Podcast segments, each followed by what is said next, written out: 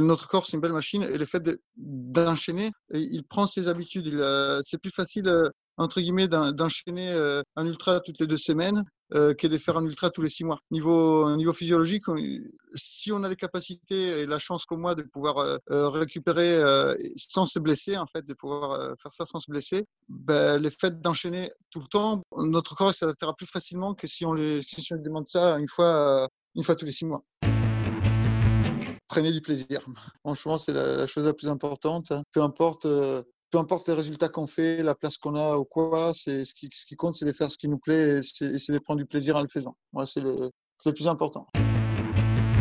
Il y, a, deux options. Soit je m'arrête et je dors, mais pour faire une course qui fait deux nuits maximum, deux, trois nuits, euh, on n'a pas vraiment besoin de dormir. Donc, euh, moi, ma façon à moi, c'est d'accélérer un peu, de faire monter un peu le cardio.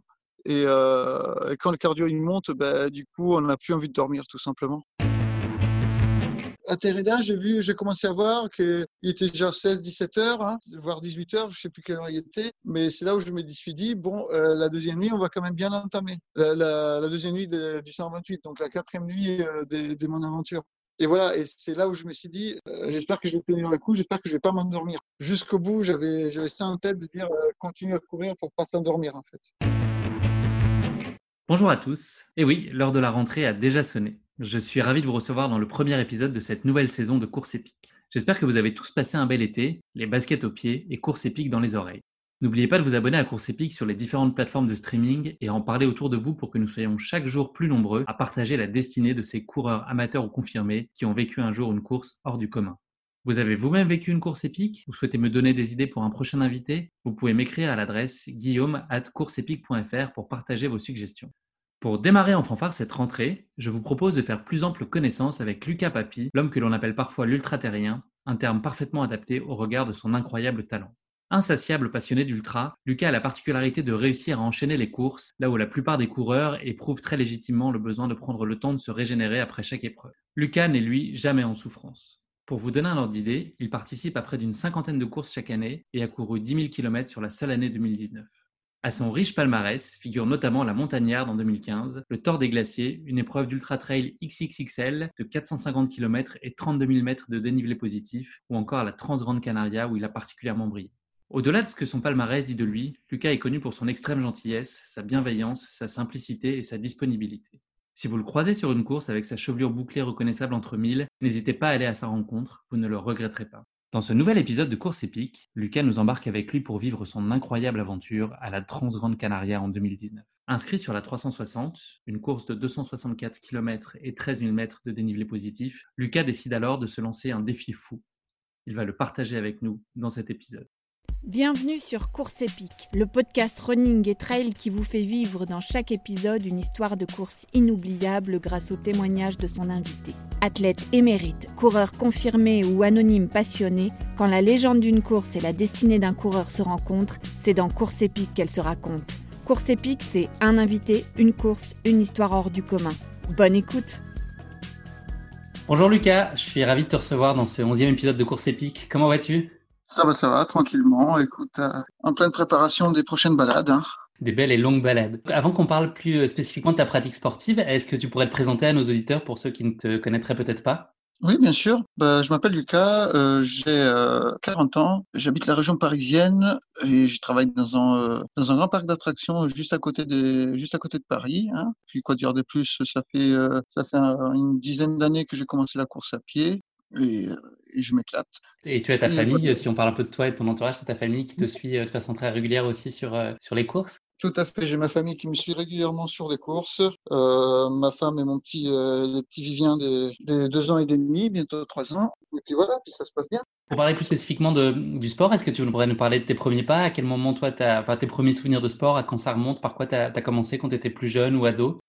Alors moi j'ai commencé euh, quand j'étais plus jeune, j'ai commencé euh, dès 6 ans avec la gym. Je faisais la gymnastique euh, artistique. J'ai fait ça jusqu'à mes 18 ans. Ensuite je suis venu euh, je suis venu en France et j'ai un peu arrêté le sport. Euh, en 2003 j'ai je suis rentré pompier volontaire et du coup oui bah c'était le sport d'entretien entre guillemets à la caserne comme tous les pompiers, mais, mais rien de plus. Jusqu'en 2010 où j'ai on a fait un sémi, euh, les sémis de Paris avec euh, bah, justement avec la caserne, et c'est là où j'ai démarré, euh, où j'ai démarré la course à pied. Et qu'est-ce qui t'a fait évoluer ensuite vers le trail? Tu as découvert plus tardivement le trail? Ou comment ça s'est passé la bascule entre la course sur route et, le trail? Comment tu y es venu? En fait, au, au de Paris, j'ai trouvé un dépliant, euh, un dépliant du, euh, du, marathon du Mont Blanc. Du coup, bah, je me suis dit, tiens, ce serait sympa d'aller le faire. À l'époque, euh, en 2010, on pouvait encore s'inscrire à limite sur place. Donc, deux semaines avant le marathon du Mont Blanc, je me suis inscrit bah, au cross du Mont Blanc. Hein. 23 km, 1500 mètres. Je, je ne connaissais rien, hein. c'était vraiment mes débuts. Donc, euh, je me suis dit, tiens, j'ai fait 21, je peux faire 23, puis 1500 mètres, euh, ça me parlait pas trop. Hein. donc, euh, donc, je me suis dit, bon, bah, je sais pas ce que c'est, on verra. Et, et ça s'est bien passé. Les défis en aiguille, là, j'ai, après les crosses du Mont Blanc, donc ça, c'était en juin. Euh, en septembre, je suis parti sur le trait des Aiguilles Rouges, 50 km avec 4 mètres. Et euh, en octobre, j'ai fait à peu près 80 km sur l'Ultra des Templiers. Donc, euh, donc voilà, c'est comme ça que j'ai été très vite sur des distances plus significatives encore. Et donc, tu as un palmarès de trail qui est euh, assez étourdissant. Euh, si euh, dans quelques années, tu devais raconter à tes petits-enfants autour d'un feu de bois, tu m'as dit que Vivien a, seulement deux ans et demi, donc on a un petit peu de temps devant nous, mais projetons-nous dans quelques décennies. Qu'est-ce que tu, que tu voudrais partager avec eux, toi, comme moment marquant de ta carrière jusqu'ici? Il y a pas, il y a plein de moments en fait. C'est pas forcément les moments, pas forcément les victoires ou quoi. C'est des moments un peu de tous les jours, enfin de tous les jours, de toutes les courses, on, on rencontre des gens, on, voit des beaux paysages, on fait, c'est un peu tout ça, c'est un peu l'évasion et tout. Après il y a des moments euh, comme à Grand Canaria euh, l'an dernier où j'ai enchaîné les deux courses, c'est vrai que c'était sympa. Le, le Tour des Glaciers, euh, pareil, c'était c'est une très belle course, mais non, il y, a, il y en a tellement, voilà, je ne saurais pas par où commencer. Quel accomplissement tu trouves dans ta pratique? Qu'est-ce que ça te procure au quotidien comme sentiment? Bah, moi, ça m'a aidé un peu à me, à me trouver, j'ai envie de dire. Ça m'aide un peu à, à, trouver mon équilibre, tout simplement. C'est, ça fait partie de moi, à la course à pied. Maintenant, je, fais ça tout le temps. Et voilà, c'est un peu, c'est un peu mon petit moment à moi quand je vais courir. C'est un peu, euh, voilà, les moments où je prends, où je prends du temps pour moi, en fait, tout simplement. Et dans ta façon d'appréhender euh, les courses, quelles sont toi les, les, valeurs dans lesquelles tu te retrouves euh, avec cette, cette pratique-là? Et qu'est-ce que pour le coup tu as envie de transmettre euh, plus que des moments, mais plus un, état d'esprit ou des, des, valeurs qui sont pour toi associées à la course à pied et, qui sont fondamentales dans, dans, toi, ta personnalité, ta façon d'appréhender la vie? Bah, il y a beaucoup, beaucoup ce, sens du partage, le, fait de pouvoir partager les choses, de pouvoir euh, partager un moment avec les gens, de pouvoir passer du temps du temps avec la, du temps dans la nature, euh, ces choses-là. Puis euh, entre guillemets de prendre le temps de vivre, même si on court. Hein. Au final, c'est pas forcément euh, courir, c'est euh, entre guillemets aller vite, mais mais d'un côté, d'un côté, on prend un peu son temps pendant pendant ces moments-là. Quand on fait un ultra, on a on a du temps un peu pour pour soi, pour tout ça. Et quels sont les critères pour euh, choisir les courses auxquelles tu vas participer? Qu'est-ce qui te fait opter pour, pour l'une ou l'autre? Comment tu, te, tu choisis euh, C'est le kilométrage, c'est la destination, c'est le fait que tu l'aies euh, déjà faite ou au contraire jamais faite? un peu de tout. Je reviens beaucoup sur les courses que j'ai déjà fait parce que parce qu'on tisse des liens, parce qu'on connaît des gens, ça fait des voilà des raisons d'aller voir les amis et tout. Après, j'aime bien aussi découvrir, donc à chaque fois, j'irai aussi dans des endroits nouveaux. Euh, après, les critères, c'est il y en a pas vraiment. J'aime bien, j'aime bien faire un peu de tout. J'aime bien faire des courses où on est, on est 50 au départ et 20 à l'arrivée, voilà, qui font, qui font 400 km, comme, comme des courses où on est 2000 au départ. Moi, je préfère les plus petites organisations, mais après, après, c'est vraiment, c'est un ensemble. C'est le calendrier, c'est le, les conditions où, dans, dans, lesquels on va y aller, euh, voilà, c'est il faut que ça, faut que j'arrive à prendre un peu de temps en fait, un peu de, entre guillemets des vacances parce que avec la famille on descend pas pour trois jours, donc euh, c'est vraiment, euh, tout un ensemble en fait. Pour les gens qui te connaissent un peu, tu, as, un, enfin moi je trouve un calendrier de courses qui est assez impressionnant, le, voilà, le, nombre de courses sur lesquelles tu t'alignes euh, chaque année. D'où te vient, tu penses, cette capacité à enchaîner avec un rythme aussi soutenu? Là, au moment où on se parle, tu vois, tu, sors d'une course en Belgique de plus de 150 km qui était il y a, il y a 3-4 jours. Tu vois, là, déjà reparti sur les sentiers là, puisque tu repars sur l'échappée belle euh, dans quelques minutes. Comment est-ce que tu arrives à, à, à, enchaîner tout ça? Est-ce que tu penses à une capacité physique euh, particulièrement euh, incroyable ou, enfin, ou des dispositions, des facilités que tu as? Que, Comment t'expliques tout ça? Euh, Moi, je pense que je pense qu'il y a un peu des dispositions qui sont euh, chacun différent. Moi, j'ai la chance de entre guillemets de, de, récupérer assez rapidement. Je pense que c'est aussi du fait que que je suis jamais vraiment vraiment à bloc sur mes courses. Donc donc je, je je vais pas jusqu'à me jusqu'à me faire mal en fait et, du coup, bah, la récupération se passe bien. Et, je pense aussi, et je suis pas le seul à penser ça, que euh, notre corps, c'est une belle machine et le fait d'enchaîner, il prend ses habitudes.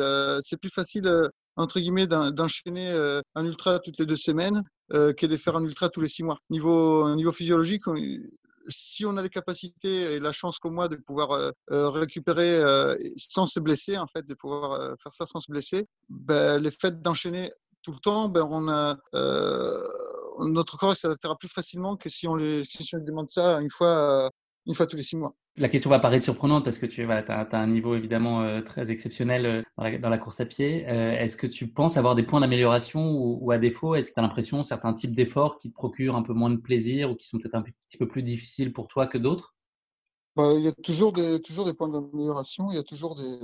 voilà, on n'a jamais fini d'apprendre, d'apprendre à se connaître non plus. C'est vraiment, on, on, on s'améliore tout le temps et on, on en apprend tout le temps en fait pour moi, on n'a jamais fini d'apprendre, d'évoluer. Euh, euh, moi, à chaque course que j'ai fait, euh, je me pose toujours la question est-ce que j'ai, est-ce que j'ai bien fait, mal fait Est-ce que je peux, est-ce que je peux améliorer Qu'est-ce que je peux améliorer C'est vraiment, c'est une question que je me pose en permanence. Pour conclure cette introduction, est-ce que tu pourrais nous raconter la façon dont une semaine type s'organise pour toi et la façon dont tu fais coexister à la fois la course à pied, qui est évidemment très présente, et puis ta vie de famille, dont on en a parlé tout à l'heure, et puis ta vie professionnelle aussi? Une semaine type, c'est simple. Moi, je travaille euh, normalement du lundi au vendredi. Euh, donc, les jours de travail, ben, les matins, selon les horaires, ça peut être 6h45 euh, jusqu'à 14-15h, euh, comme ça peut être des, euh, des midi 13h jusqu'à 22h. Ben, c'est simple, je compte deux heures avant et deux heures après le travail parce que je pars de chez moi en courant. Donc, il y a 12 km, 12 à l'aller et 12 au retour. C'est comme ça que ça se déroule ma semaine. La semaine, c'est quand je suis du matin ben, l'après-midi, j'essaye de rester un peu avec les petits et vice-versa quand je suis du soir. Euh, voilà. Donc, euh, donc, voilà, par rapport à ça, j'essaye vraiment de, de, de m'occuper un peu du petit quand je peux, mais euh, la semaine quand je travaille, j'ai vraiment très peu de temps et, et c'est pour ça que je m'entraîne en allant et en revenant du travail. C'est juste parce que parce que j'aurais pas le temps sinon. Et, et le week-end, est-ce que tu consacres du temps quand tu n'es pas sur une course Est-ce que tu consacres du temps justement à, à faire d'autres types de sorties, des sorties plus longues ou d'aller chercher euh, peut-être du dénivelé un peu plus ou euh, pas, nécessairement parce, que, parce, que, voilà, quand on est quand je suis pas sur une course, ben il y a la famille, il y a les petits, donc voilà, c'est je suis tout le temps en train de, de faire quelque chose tout le temps avec, euh, avec les petits. Donc l'entraînement, il n'y en a pas, il y en a pas vraiment. Ok, super. Bah, écoute, merci beaucoup, Lucas. Euh, on va passer désormais à notre euh, séance classique de la basket chinoise. C'est un format de portrait chinois version sportif qui va nous permettre d'apprendre à un peu mieux te connaître. La première question de cette basket chinoise, c'est si tu étais un personnage de fiction, quel serait-il? J'en ai pensé à beaucoup. J'ai pensé à beaucoup de personnages de fiction. Ça, ça pourrait être, euh, ça pourrait être Forrest. Hein Quelle drôle d'idée. Comme lui, tu peux courir sans t'arrêter. Euh. Je, je, prends la facilité. Hein. Non, non, non, mais attends, c'est un beau personnage. Ouais. Donc, ouais, c'est un, un, film et une personnalité à laquelle tu es attaché. Ouais, ouais. Et si tu étais un animal, quel animal te, aurait les traits de caractère qui te ressemblent le plus? Ou les capacités ah, physiques Peut-être euh, un, un, un, loup, entre guillemets. C'est l'animal qui me. Euh, c'est un peu le, euh, un animal un peu solitaire. Moi, je suis quelqu'un, euh, malgré le fait que j'aime bien parler, j'aime bien voilà, partager les choses avec les gens, mais j'aime bien aussi être, être seul. J'ai besoin d'être seul aussi et c'est. J'aime bien cet animal, en fait. Et est-ce qu'il y a un sportif ou une sportive qui t'inspire en particulier? Alors, il y en a un, euh, il y en a un, c'est un Italien, il s'appelle euh, euh, Marco Olmo. Euh, c'est juste parce que c'est monsieur que quand tu quand tu le rencontres au marathon des sables, je l'ai rencontré en 2017, il doit avoir il devait avoir près de 70 ans donc à 70 ans, qui se plaint euh, parce que euh, il n'arrive plus à faire du 1400 mètres heure quand il monte. Il dit je maintenant je plafonne à 1000 mètres heure. Euh, il a près de 70 ans, voilà, c'est il fait encore euh, top 15 du marathon des sables.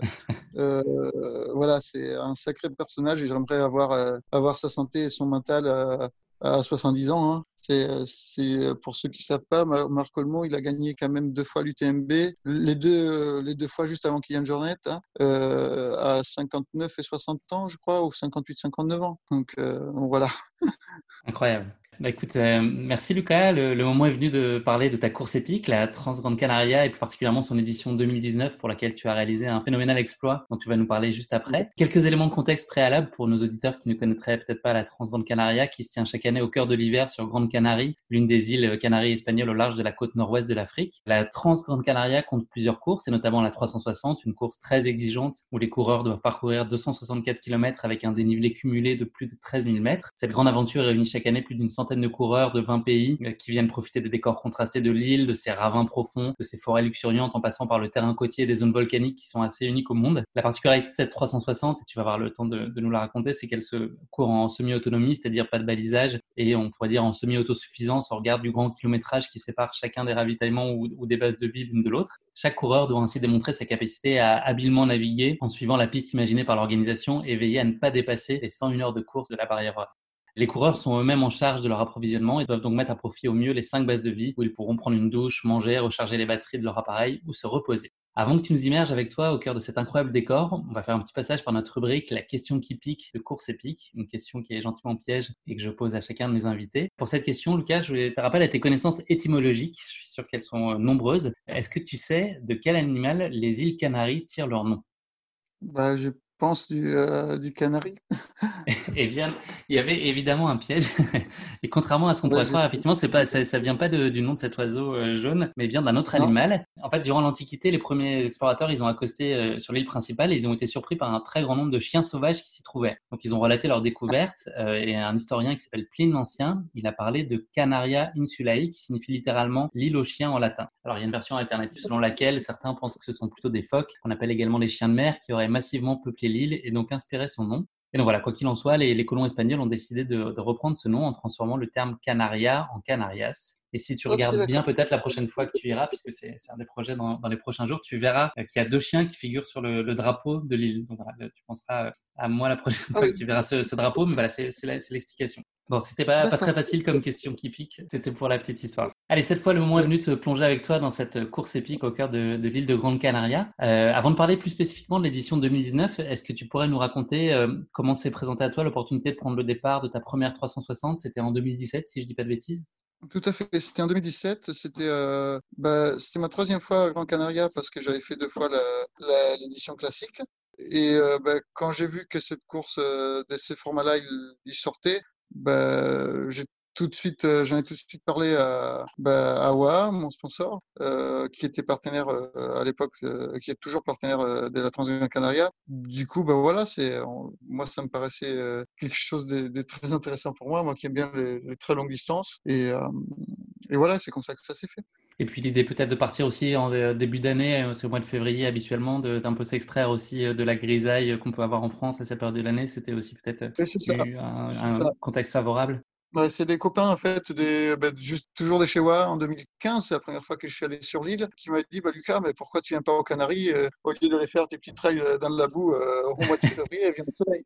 Et c'est vrai qu'au final, quand on s'y prend bien, les billets d'avion, il y en a même pas pour 150 euros. Donc au final, on en a pour aussi cher d'aller à Grand Canaria qu'aller dans un trail quelque part en France, euh, sauf que, sauf que là-bas, il fait beau. Quoi. Donc la décision est vite prise, effectivement. C'est ça. Et donc, à l'issue de cette première édition de la 360 à laquelle tu participes, il y a une drôle d'idée qui commence euh, à germer dans ta tête pour l'édition suivante? Déjà, la première édition, j'y avais pensé. Je voulais le faire, mais je ne pensais pas que c'était réalisable. C'était de faire, euh, d'enchaîner euh, la 360, finir la 360 et enchaîner sur les 128. Parce que la 360, elle part le mercredi matin à 9h et les 128, ils partent le vendredi soir à 23h. Donc, je me suis dit, euh, au niveau timing, ça peut être faisable. Donc, voilà les, voilà l'idée.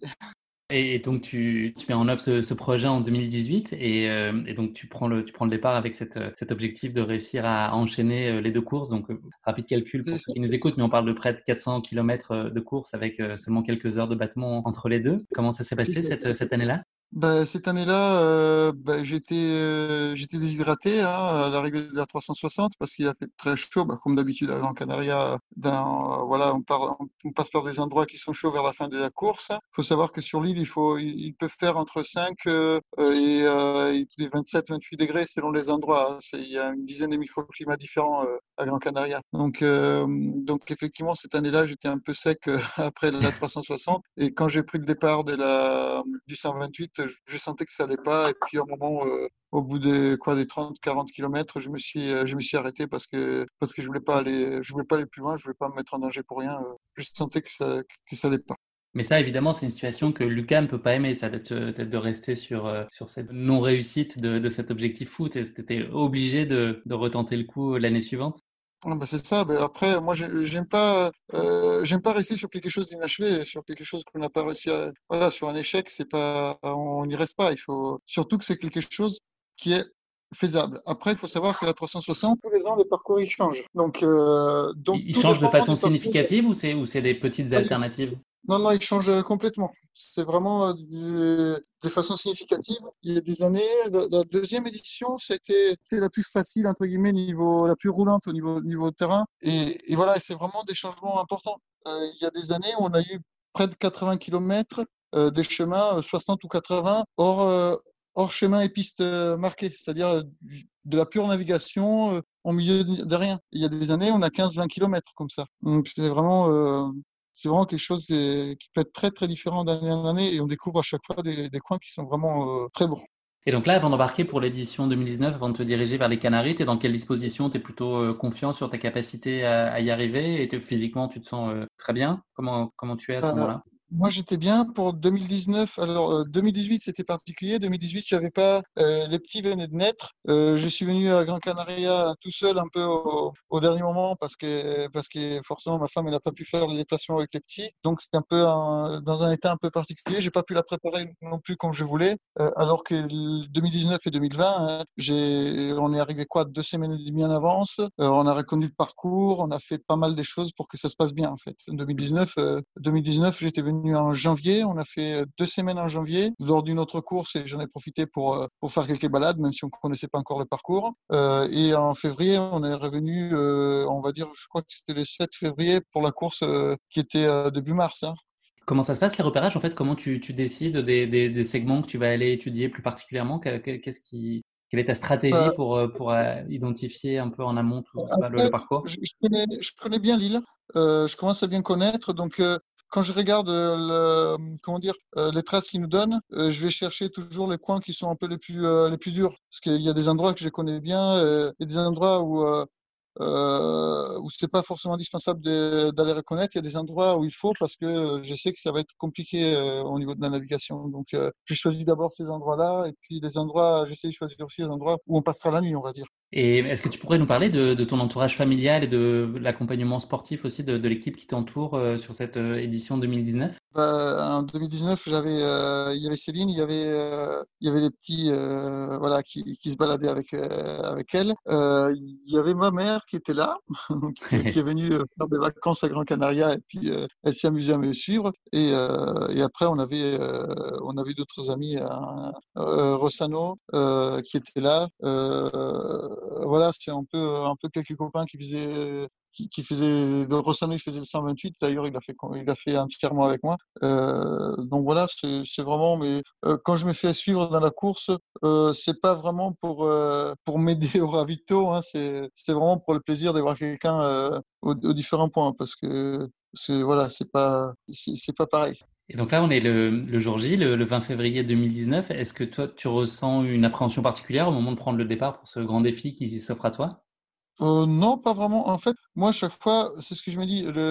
D'abord, il faut terminer la première. Pour avoir fait euh, bah, toutes les éditions, je sais qu'il y a la plus grosse difficulté, c'est d'arriver à l'heure pour le départ de la deuxième, en fait. Euh, donc ça sert à rien de se euh, entre guillemets de se faire mal ou de se casser la tête à se dire je vais partir sur la deuxième. Il faut déjà faire bien la première. Surtout que quand tu regardes bien des classements, euh, je te prends 2017, euh, on est deux ou trois à pouvoir partir sur la deuxième. Donc quand, quand on a en tête de faire les deux, en, gros c'est comme de se dire je vais gagner la course. Donc donc c'est un peu c'est un peu prétentieux, j'ai envie de dire. Donc, euh, donc moi, je me dis déjà, je fais la première, je verrai comment ça se passe, et puis on verra pour la deuxième. Il faut pas, faut pas se mettre en tête, ah ben je vais louper la deuxième, parce que sinon, euh, on, voilà, c'est l'année où on a été les plus, euh, les plus à finir dans les temps pour partir pour la deuxième. Ça doit être cette année ou l'an dernier, je pense. Et où on est cinq ou six qui auraient à, pouvoir partir, à pouvoir partir sur la deuxième course. Mais, mais voilà, cinq ou six, ça veut dire que c'est par rapport au timing, c'est pas à la portée de tout le monde. Bon, donc ça y est, le, départ est lancé. Euh, tu prends pas le départ tout seul d'ailleurs, tu, tu, es accompagné euh, avec toi par, euh, par deux amis. Euh, comment, comment se passe le début de course avec eux et les 15 premiers kilomètres? Bah, L'année dernière, ça s'est bien passé. Hein. On, a, on a papoté un peu, on, était, on a avancé euh, tranquillement avec, euh, avec les amis. Euh, les premiers kilomètres, ils sont, ils, sont toujours faciles. C'est là où ça, il faut faire attention. Puis c'est là où on voit ceux qui ont plus ou moins étudié le parcours. Nous, on savait que par exemple, qu'il y avait un tunnel euh, au, au 15e kilomètre avec, euh, avec des lots. Voilà, il y avait euh, 3 kilomètres dans, dans 20 à 40 cm d'eau. De l'eau gelée d'ailleurs, de ce que j'ai pu lire. Ouais, de l'eau gelée. Oui. on avait prévu d'échanger de chaussures euh, et tout ça, ou alors de se protéger les pieds. Euh, il y en a d'autres qui ont fait 120 euh, km après avec des pieds mouillés parce qu'ils avaient mis les chaussures à la deuxième ou troisième base. Donc, et vous passez par des tunnels qui durent des kilomètres et des kilomètres, si j'ai bien compris. C'est des tunnels les pieds dans l'eau qui s'éternisent un peu? Au Canaria, il y a deux types de tunnels. C'est soit les tunnels autoroutiers, soit des aqueducs. Donc, donc, comme nous, on court pas dans le tunnel autoroutier, ben, quand on voit dans le roadbook rentrer dans le tunnel, on se doute bien qu'il peut y avoir de l'eau. C'est pas dit, mais souvent il y en a.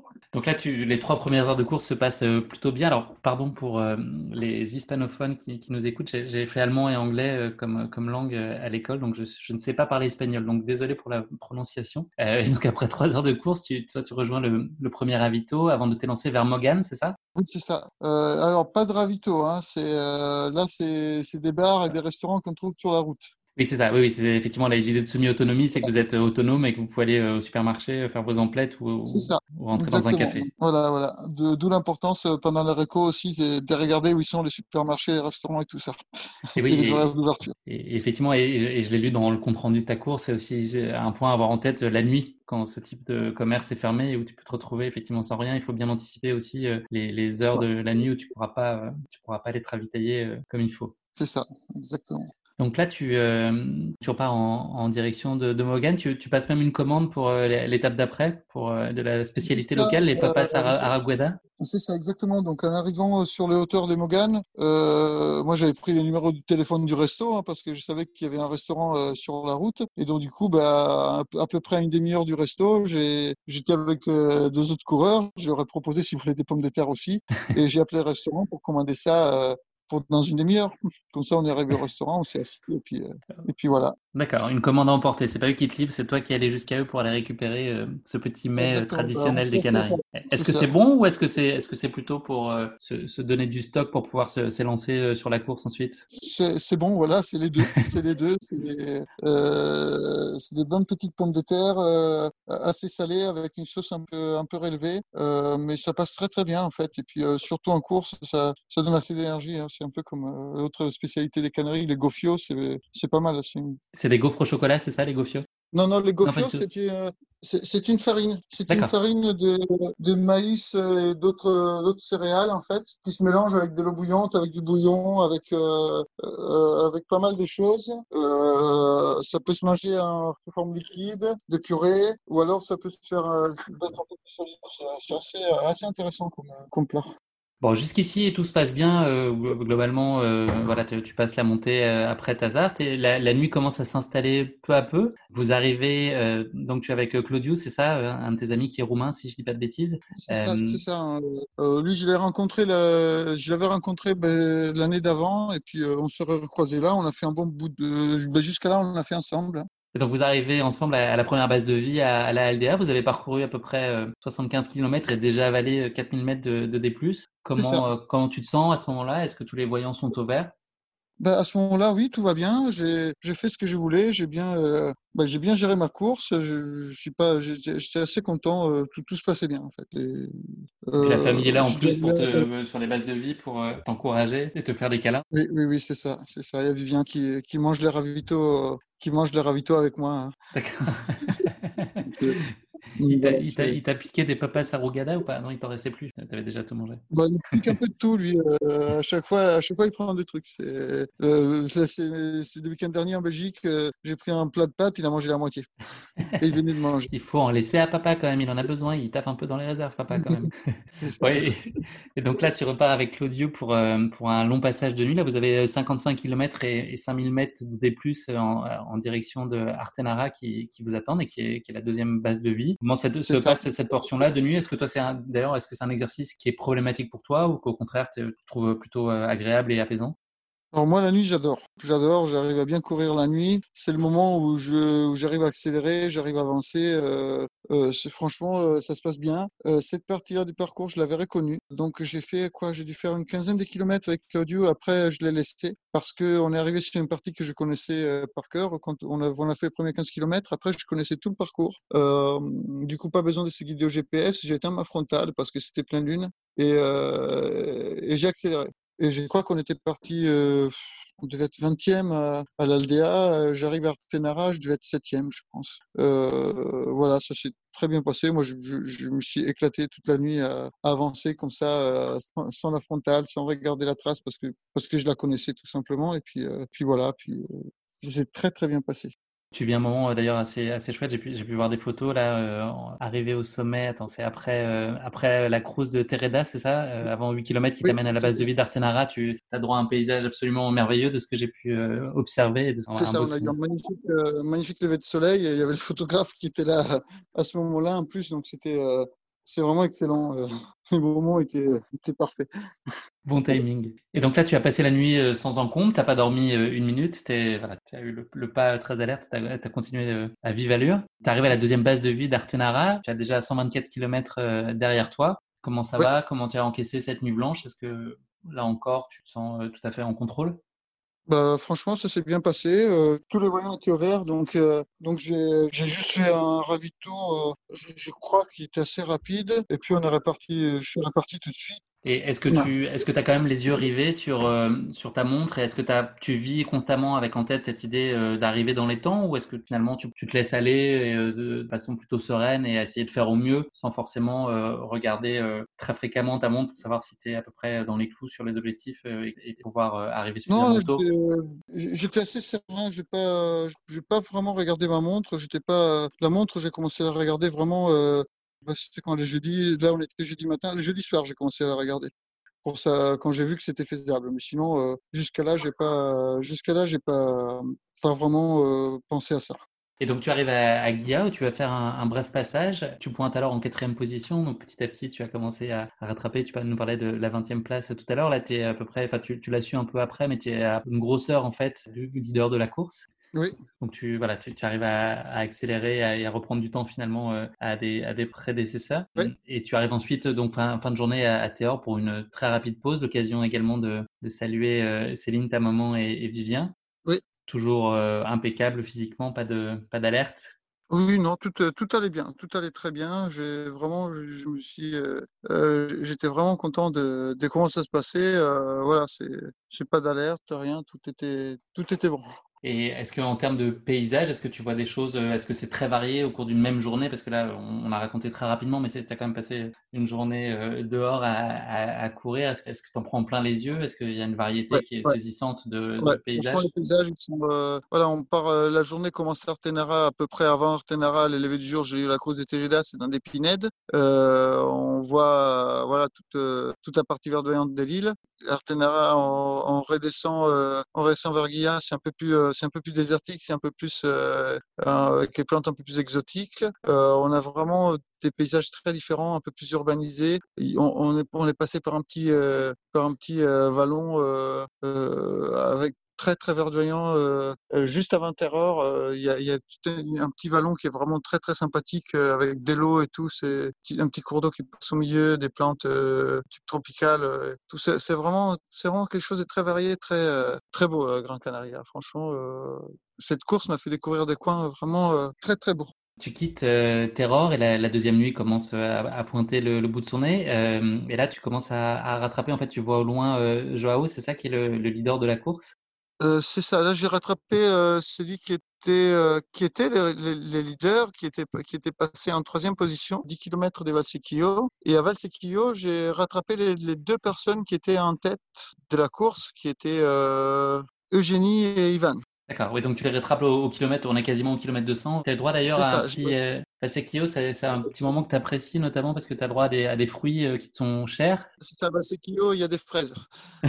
c'est la production des fraises des Grands Canaria. Donc, euh, donc c'est des bonnes, très bonnes fraises. en plus, faites d'une manière écologique. Ils n'ont pas, utilisent pas de pesticides chez eux. Donc, c'est en plus, c'est ça. rêvait mieux. Et, voilà, et donc, du coup, on se régale. Et donc, effectivement, voilà, on arrive à Basekio. J'arrive, ils étaient sur le point de partir. Du coup, je me suis ravitaillé rapidement et on est reparti ensemble. D'accord, donc vous partez tous les trois à Vartente Niguada, c'est ça, pour euh, cette euh, deuxième nuit blanche. Euh, est-ce que tu arrives, comment tu, comment toi tu gères le manque de sommeil? Tu as une façon assez intéressante, je trouve, de, de gérer le sommeil? En fait, quand je suis fatigué, il y, a deux options. Soit je m'arrête et je dors, mais pour faire une course qui fait deux nuits maximum, deux, trois nuits, on n'a pas vraiment besoin de dormir. Donc moi, ma façon à moi, c'est d'accélérer un peu, de faire monter un peu le, le cardio.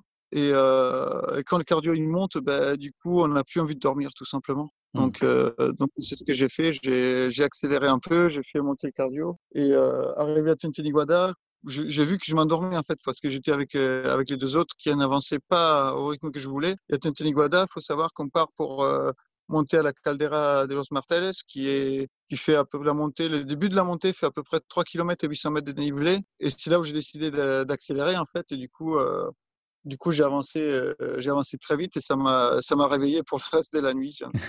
et donc là, oui, tu as tes copains doigts qui t'attendent en haut pour, pour filmer. Toi, tu veux pas faire de long feu et tu as plutôt envie de, de, creuser le trou, c'est ça, et de, de continuer à accélérer? C'est qu'arrivé en haut de la caldeira, j'avais une toute petite avance. Euh, et surtout, euh, quand j'ai regardé le timing, je me disais, oui, bah, là, c'est là où j'ai commencé à regarder. Je me suis dit, bah, bah c'est faisable, il faut y aller, faut pas traîner. Et donc, et donc, je voulais pas perdre de temps. Et voilà, puis la place ça fait, c'était pas, c'est pas le plus important. C'est surtout de me dire, euh, euh, voilà, je voulais, je voulais pas attendre, je voulais pas traîner. Tu continues ton chemin, tu vas entamer une descente vers euh, Santa Lucia, on est quasiment au, kilomètre 220. Tu es toujours un peu quand même attentif à ce qui se passe derrière, notamment Eugénie qui est plutôt doué en descente, de ce que tu dis? C'est ça, je savais que Eugénie, Eugénie il est fort en descente, mais je me suis dit, bah, je voulais que, en, gros, je, voulais que quand il arrive à la base vie de Santa Lucia, qu'il me voie pas, tout simplement c'est psychologique. Hein. Si la personne qui nous suit ne nous voit pas, ben, à un moment, il lâche l'affaire. Et donc, tu décides d'éteindre ta frontale pour cette raison-là, en fait. C'est ça, pour que de ne pas être euh, vu par tes poursuivants. Bah là, j'éteins ma frontale aussi parce que parce que j'adore ça. Et puis, quand il fait pleine lune, c'est euh, c'est beau. Et puis euh, puis voilà. Puis là, il n'y a pas besoin de frontale. Et, et c'est vrai que les poursuivants, ils nous voient pas. Du coup, bah, ils n'ont pas d'indication, ils savent pas où on est. Et donc là, imperturbable, il est pratiquement 4 heures du matin. Tu fais un, passage express à la dernière base de vie de Santa Lucia. Donc tu décides de ne pas faire de, de vieux os et tu t'élances pour euh, bah, les quelques 45 km qui te restent encore et notamment un, exercice euh, pas, très, pas très facile qui est à ce moment-là les 20-25 km de plat qui t'attendent sur la, toute fin en fait de la course, c'est ça? C'est ça, c'est ça. La, fin, la fin c'était 25 km de, de plat euh, de la plage jusqu'à l'arrivée. Et c'est vraiment quelque chose. Cette année-là, ils ont été forts. Ils nous ont mis, euh, ils nous ont mis beaucoup de plages et, du coup, ça, beaucoup, beaucoup de plats à la fin, ça fait mal. Ça fait mal. C'est dur. Euh, c'est dur. Je pense qu'il y en a, ils ont dû marcher tout le long. Ils ont, dû trouver ça très, très, très long. Moi, je, moi, j'en pouvais plus. J'ai commencé à être fatigué. Donc, euh, je courais, mais parce que je savais que soit je courais, soit j'aurais pas pu terminer. C'est pas dans un très bon état. Euh, où est-ce que tu arrives à retrouver les ressources mentales euh, après euh, plus de 200 km dans les pattes et puis des premiers soucis, tu souffres un peu du ventre notamment. Et puis bah, c'est ça, la, lassitude. Comment est-ce que tu arrives à, à, trouver des ressources? Est-ce que tu as des, des choses auxquelles tu t'accroches qui permettent d'avancer Ou est-ce que c'est justement ça de se dire bah, finalement, il n'y a pas le choix, j'ai pas d'alternative, il faut que j'aille tout droit et le plus vite possible? Bah voilà, on, se dit déjà qu'on n'a pas fait tout ça pour s'arrêter là. déjà, c'est pas mal. Et puis, on pense euh, à ceux qui nous attendent à l'arrivée, un peu à comment ça s'est passé. Euh. et, puis, là, je pensais aussi euh, à la course du, soir. Hein. Donc, je me disais, bah, plus vite j'arrive, plus j'aurai de temps pour me reposer et pour partir. Et donc le moment arrive où tu, où tu arrives, euh, il est bientôt 11h du matin et tu vois au loin un phare qui est donc le, synonyme de, de l'arrivée. Est-ce que tu peux nous raconter comment se passe ton arrivée et l'accueil qui t'a été réservé? Je pense que tu as été pas mal euh, évidemment acclamé et puis très, très sollicité euh, à ce moment-là. Ouais, ouais, j'ai eu un très bel accueil. J'ai eu beaucoup, beaucoup de monde qui, qui était à l'arrivée. Bah, toute la famille qui est là, les, les petits, les petits qui, qui sautent dans mes bras. Ça s'est très très bien passé. Alors après, moi, j'arrive jamais à me à me détacher ça, à partir vite, comme, ils font certains. moi, il faut que je reste. Donc, donc j'ai passé à peu près une heure, une heure et demie euh, sur la zone d'arrivée euh, à discuter avec les gens. Euh, on est allé manger, ben, pareil, on a parlé avec tout le monde, fait plein de photos, des choses comme ça. Et au final, au final, on est réparti, on est réparti de la zone d'arrivée. Il était 14 ou 15 heures. c'est un petit peu débordé. Oui, parce que c'est ça, en gros, tu as, à peine une douzaine d'heures entre, puisque le départ du 128 est donné à 11h le soir et que toi, tu es arrivé un peu après 11h le, matin. Le, temps est quand même assez, euh, assez serré euh, entre les deux. Et puis toi, ton seul objectif à ce moment-là, c'est de récupérer, en gros, de te mettre dans les meilleures dispositions pour après. Qu'est-ce que tu, comment t'organises justement là, cet entre-deux? Quelles étaient tes priorités pour te remettre d'aplomb pour la suite? À 15h, on est rentré à l'appartement. Je me suis. Euh, je me suis jeté, j'étais dans le lit en fait et j'ai dormi trois heures et ça a eu un effet bénéfique Est-ce que tu as, est as, senti quand même le bénéfice de ça ou est-ce que c'était presque trop peu? Bah, Il fallait que je dorme. Hein. Il fallait que je dorme. Moi, ce qui m'a fait abandonner aussi l'année d'avant, euh, c'était le fait que j'ai pas que j'ai pas eu le temps de dormir du tout entre les deux au final. Donc là, tu te sens finalement euh, mieux, enfin psychologiquement, au moment où tu es lancé pour le, 128, est-ce que tu as l'impression que tout est mieux aligné et que tu as appris euh, des éditions précédentes et que là, le contexte est plus favorable? Bah, Pas. J'en savais trop rien, en fait. Parce que c'est toujours compliqué, c'est toujours une grande question. Déjà, je savais que j'étais pas déshydraté. Et ça, c'est un point, euh, c'est un point très positif. Euh, très important. Donc ça déjà c'était c'était acquis, c'est déjà pas mal. Euh, j'ai réussi à me reposer quand même, même si c'est trois heures. Euh, après, euh, j'appréhendais beaucoup euh, les deux nuits suivantes en fait, parce que euh, faut savoir qu'on est on est capable de, de passer deux trois jours sans dormir. Ça, ça on peut le faire. Quand je dis tout le monde, c'est avec entraînement, tout le monde peut y arriver. Maintenant, là, j'allais passer au moins trois et demi quoi moi, ma peur, c'était justement euh, entre la troisième et la quatrième nuit, qu'il y a un moment où, euh, où j'ai vraiment envie de dormir. Et euh, le problème, c'est que la troisième, quatrième nuit, quand on a envie de dormir, qu'on s'endort, on ne s'endort pas pour cinq minutes, on s'endort pour 7-8 heures. Donc, c'est pas pareil que la micro-sieste. Si on veut faire des micro-siestes, il faut limite en faire depuis, dès, dès la première nuit, dès qu'on a un petit peu de fatigue, se poser 5 minutes, 10 minutes, un quart d'heure, une heure pour dormir. Et voilà, là, c'était pas le cas. Et donc là, tu t'es lancé, en fait, vous, vous partez à trois, c'est ça? Tu es avec euh, un de tes amis qui s'appelle Bernard et il y a Ross aussi qui est, qui est à tes côtés et qui t'attendait. Il y a Rossano et Bernard. Donc euh, Bernard, lui, qui s'est pas entraîné du tout, en fait, ça faisait des mois qu'il n'avait pas couru, et il s'est dit, tiens, je vais faire le 128. Donc lui, euh, Bernard, lui, ça, son tableau de marche, c'était la barrière horaire. Donc, donc comme, comme je dis, moi, ça me convient. Euh, voilà, c'est ce qui m'allait bien parce que je savais que je n'aurais pas été très vite. C'est quelque chose qui est peut-être euh, à laquelle tu es moins habitué, toi qui es souvent aux avant-postes, de devoir jongler avec euh, cette contrainte qui est la barrière horaire. Est-ce que c'est un exercice qui n'est pas forcément évident? Je ne regarde jamais. C'est vrai que là, j'étais bien aidé parce que Bernard, lui, il avait tout programmé. Il savait que la barrière, elle était, je crois que c'était du 4,5 ou 4,2 km/h jusqu'à Artenara et après, ça passait à 4 à l'heure. Donc, il avait vraiment tout, analysé parce que, parce que lui, il connaît plus, plus que moi ces côtés-là. Donc, euh, moi, ça m'a vraiment aidé parce que, parce que du coup, il savait où on en était à chaque fois au niveau, au niveau euh, barrière et tout ça. Et donc, euh, voilà, on a pu gérer, à savoir qu'on arrivé limite sur quelques barrières horaires. Il y en a une même, on n'avait pas noté la bonne, donc on est arrivé pile, pile à la barrière. Voir, voir, on a dépassé peut-être 5 minutes. Mais voilà, ça s'est bien passé quand même. Il a fallu jongler. Et donc, oui, juste pour euh, reparler peut-être d'une des nuits, euh, et la, dernière nuit, tu, tu l'as évoqué tout à l'heure, tu as été quand même contraint à ce moment-là. Euh, c'était donc ta quatrième nuit dehors, si je ne dis pas de bêtises. Tu as été, contraint de faire deux courtes mais indispensables siestes, même de, quelques minutes pour pouvoir enchaîner. La troisième nuit, c'était la, nuit du départ du, 128. J'ai fait deux, deux micro-siestes par terre dans le chemin parce que, parce que bah, j'ai titubé, je m'endormais. Hein c'est euh, la fatigue qui nous rattrape. Et du coup, bah, à un moment, j'étais avec les copains et je leur ai dit, je m'allonge, réveille-moi dans 10 minutes.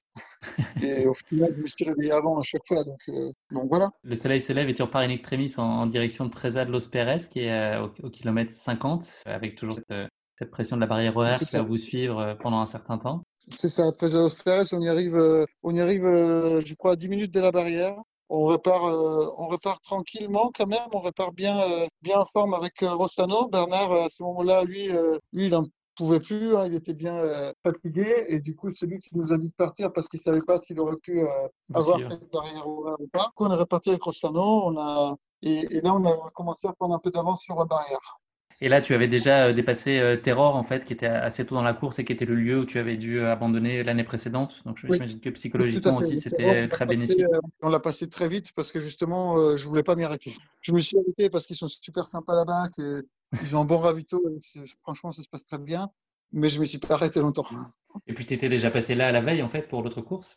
Oui, c'est ça, c'est ça. J'étais passé la veille, j'avais profité, j'ai pris un bon sandwich avec leur, euh, leur euh, chorizo, c'est une spécialité locale de là-bas. Puis, puis voilà. Et donc là, tu, tu repars, en fait, euh, vous repartez tous les deux. tout se passe globalement bien jusqu'à Teredac et au, kilomètre 75. Est-ce que là, tu commences à te dire que ça y est, c'est fait, le, le défi que tu t'es lancé, tu vas le réussir? Franchement, non. Non, jusqu'au bout, j'ai, jusqu'au bout, j'avais, euh, à Tereda, j'ai vu, j'ai commencé à voir qu'il était déjà 16, 17 heures, hein, voire 18 heures, je sais plus quelle heure il était, mais c'est là où je me suis dit, bon, euh, la deuxième nuit, on va quand même bien l'entamer. La, la, la, deuxième nuit du 128, donc la quatrième nuit euh, de, de, mon aventure. Et voilà, et c'est là où je me suis dit, euh, j'espère que je vais tenir le coup, j'espère que je vais pas m'endormir. Jusqu'au bout, j'avais, j'avais ça en tête de dire, euh, continue à courir pour pas s'endormir, en fait. Est-ce que ça t'arrive, dans le cas de fatigue extrême comme cela, d'avoir des hallucinations ou de voir des choses qui n'existent pas vraiment? Ça, arrive, ça arrive, ça arrive. Ça m'est arrivé, ça m'est arrivé au tort quelquefois. Ça, ça, peut arriver parce que on s'imagine des choses et puis on, puis on les voit forcément. Hein. C'est surtout quand il y a un peu de brouillard ou quoi. Chaque caillou, euh, chaque caillou, on pense que c'est le, euh, le ravito ou le refuge. On, voit des animaux qui n'existent pas. On voit des personnes euh, comme ça. C'est vraiment, ça, ça peut arriver. Ce qui n'a pas été le cas sur cette course-là, tu l'as pas vécu Non, là, j'ai non. Après une nouvelle étape, un nouveau stop, vous arrivez à 23h30 à Ayagores, qui est visiblement célèbre pour sa paella, donc ça c'est le, le, le, moment agréable de la course. Euh, mais par contre, c'est le moment euh, où la situation est un peu plus euh, difficile, avec notamment un faux plat montant qui est plutôt désagréable et une descente qui est très très irrégulière et inconfortable. Oui, c'est ça, c'est ça. La Ayagores, la fin après Ayagores, elle est, euh, elle est assez compliquée parce que euh, parce qu'il faut être euh, bon, pas être frais, j'ai envie de dire, c'est en fin de course pour tout le monde. Mais c'est vrai que euh, c'est que quand on est dans un état de fatigue comme ça, c'est toujours euh, un peu plus compliqué. Bon, donc là, vous arrivez au kilomètre 24, euh, 124, pardon. Donc, euh, c'est euh, à Parc, si je dis pas de bêtises. Vous arrivez à, à Oui. deux heures et demie ensuite. Enfin, vous vous, vous vous élancez ensuite pour euh, rejoindre la ligne d'arrivée que vous franchissez euh, à deux heures et demie euh, du matin. Comment ça se passe? Est-ce que Oui, vous avez autant de monde euh, à deux heures et demie du matin que euh, l'avant-veille euh, à l'heure du Bon, il n'y déjeuner? a pas tant de monde que ça, mais il y a quand même, euh, à 2h30 du matin, il y a quand même une cinquantaine de personnes. Donc, c'est quand même assez énorme parce que, parce que voilà, c'est vrai que bon, il y a un peu toute mon équipe, forcément, mais il y a aussi des gens qui sont venus pour me voir arriver. C'est vrai que c'est que ça fait plaisir hein, parce qu'à 2h30 du matin, généralement, euh, généralement, il y a ceux qui viennent d'arriver et, euh, et deux, trois accompagnants. Donc là, c'est vraiment, c'est assez exceptionnel. Et qu'est-ce que tu as ressenti, toi, dans ces derniers kilomètres? Tu t'es senti euh, dans un état d'euphorie et de plaisir hein, incroyable? Est-ce que tu étais vraiment porté par euh, la Euh, satisfaction oui, oui, d'arriver au c'est, bout? c'est, c'est ça, oui, j'étais un peu dans un état un peu comme ça, où je- j'ai quelques larmes qui sont, qui sont sorties toutes seules, j'étais un peu, euh, euh, voilà, c'est, j'étais content, je me suis dit, j'ai, j'ai réussi, c'est, c'est, voilà, c'est, vraiment, euh, c'est vraiment particulier, oui. Et, et qu'est-ce que tu ressens une fois la ligne franchie? Le sentiment qui prédomine, c'est quoi? Tu te sens euh, fier, euh, simplement heureux, tu te sens épuisé plus que tout? Enfin, qu'est-ce qui est, qu'est-ce que- Euh, qui bouillonne en toi à ce moment-là? Heureux et euh, j'ai envie d'aller dormir. C'est ça. Se comprend. on va se coucher. Et donc tu fais une très bonne nuit, j'imagine, et le lendemain matin, tu vas euh, accueillir le dernier de la 360 qui a lui aussi continué son chemin pendant que tu étais sur le, le 128. Et tu, tu as, il y a aussi la, la remise des prix. Oui, oui, ça c'était un autre bon moment parce que l'organisation, ils m'ont, euh, bon déjà ils ont mis une belle photo euh, de Vivien et moi au niveau de l'écran, au niveau de la remise des prix, et euh, ils m'ont quand même appelé avant, euh, après la remise des prix du 128, ils m'ont appelé pour parler des, euh, du fait que j'avais fait les deux courses, donc c'est vraiment, euh, c'est vraiment quelque chose de sympa. Ils m'ont remis un petit trophée euh, particulier par rapport à, par rapport à, à que je viens de faire, et c'est vraiment une attention assez particulière que tout le monde ne fait pas, hein, j'ai envie de dire. Euh, voilà, c'est pas un vrai challenge, c'est quelque chose de personnel. Donc, donc c'est sympa qu'ils aient quand même pensé à, à, à parler de moi et puis à me féliciter par rapport à ça. Oui, Ça fait effectivement, plaisir. c'est une très belle, très belle attention. Et, Ouais. hum, et un an et demi après, qu'est-ce que tu retiens de cet incroyable exploit? Qu'est-ce que tu en as aujourd'hui comme, euh, comme souvenir? bah, C'est un bon souvenir. Je retiens que, euh, que c'est jamais facile, que c'était très dur, mais je retiens aussi qu'on peut le faire. Donc euh, voilà, tout simplement.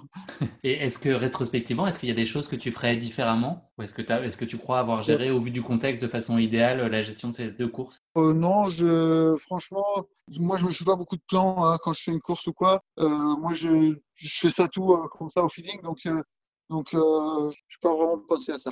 Et en termes de récupération, comment est-ce qu'on récupère de, de 400 km et 4 nuits blanches Combien de temps ça prend? Ben, on retravaille le lendemain, euh, donc euh, pas, pas le lendemain, mais 3-4 jours après, on retravaille. Donc on va au travail en courant et puis, euh, et puis on reprend comme d'habitude. bon, merci beaucoup Lucas d'avoir partagé avec nous avec autant de passion, de générosité et d'humilité cette incroyable aventure. Je suis sûr que nos auditeurs ont vibré autant que moi en t'écoutant partager avec nous cette course vraiment épique. On va parler maintenant de tes futurs projets et plus particulièrement de l'un d'entre eux. on enregistre cet épisode fin août et dans la continuité de ce que tu as accompli à Grande Canaria en 2019, tu as décidé de te lancer dans un défi fou une date de départ prévue le 31 août prochain. Est-ce que tu pourrais nous en parler? Oui, tout à fait. Donc, euh, c'est comme j'ai expliqué tout à l'heure, ma Grand Canaria euh, était un peu le début de beaucoup de choses. C'est là où j'ai commencé mes courses un peu à l'étranger. C'est là où j'ai commencé à, à, gagner des grosses courses aussi.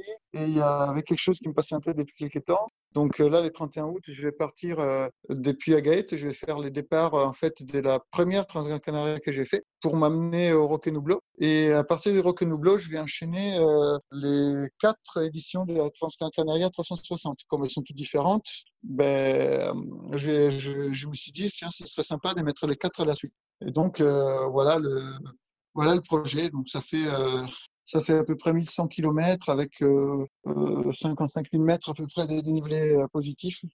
Donc voilà. Tu as déjà une idée du temps que tu te projettes de mettre sur cette euh, Canaria, euh, Grande Canaria 1000 au mieux, au mieux, entre 10 et 12 jours et au pire 14-15 jours.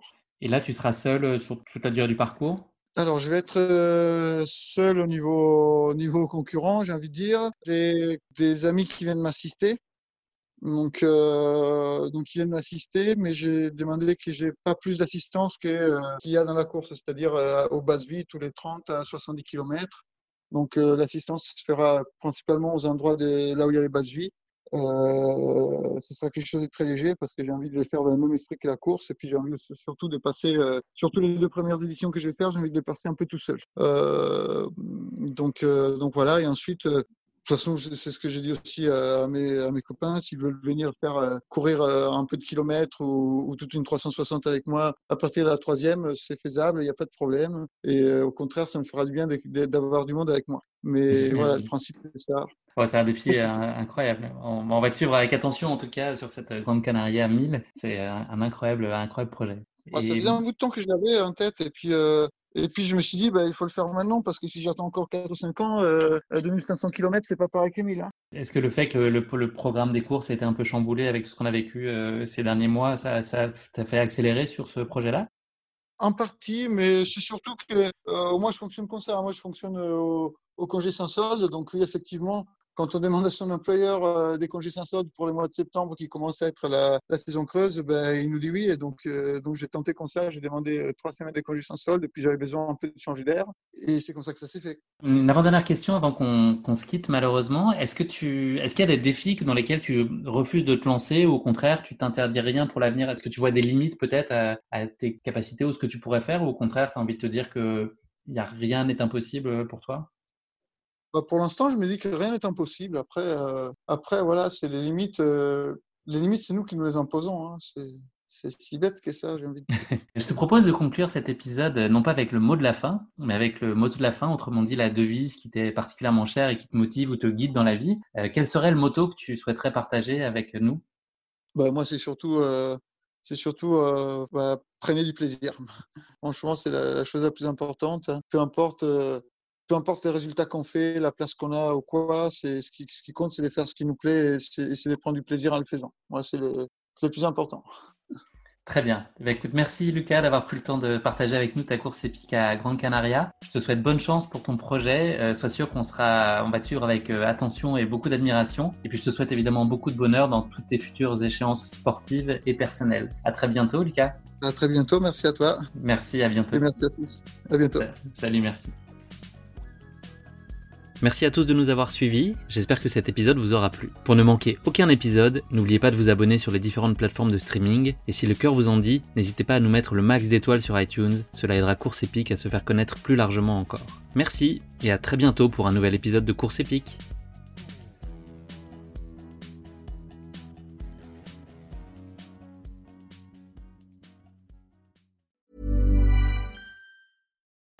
Join us today during the Jeep Celebration event. Right now, get 20% below MSRP for an average of 15178 under MSRP on the purchase of a 2023 Jeep Grand Cherokee Overland 4xE or Summit 4xE.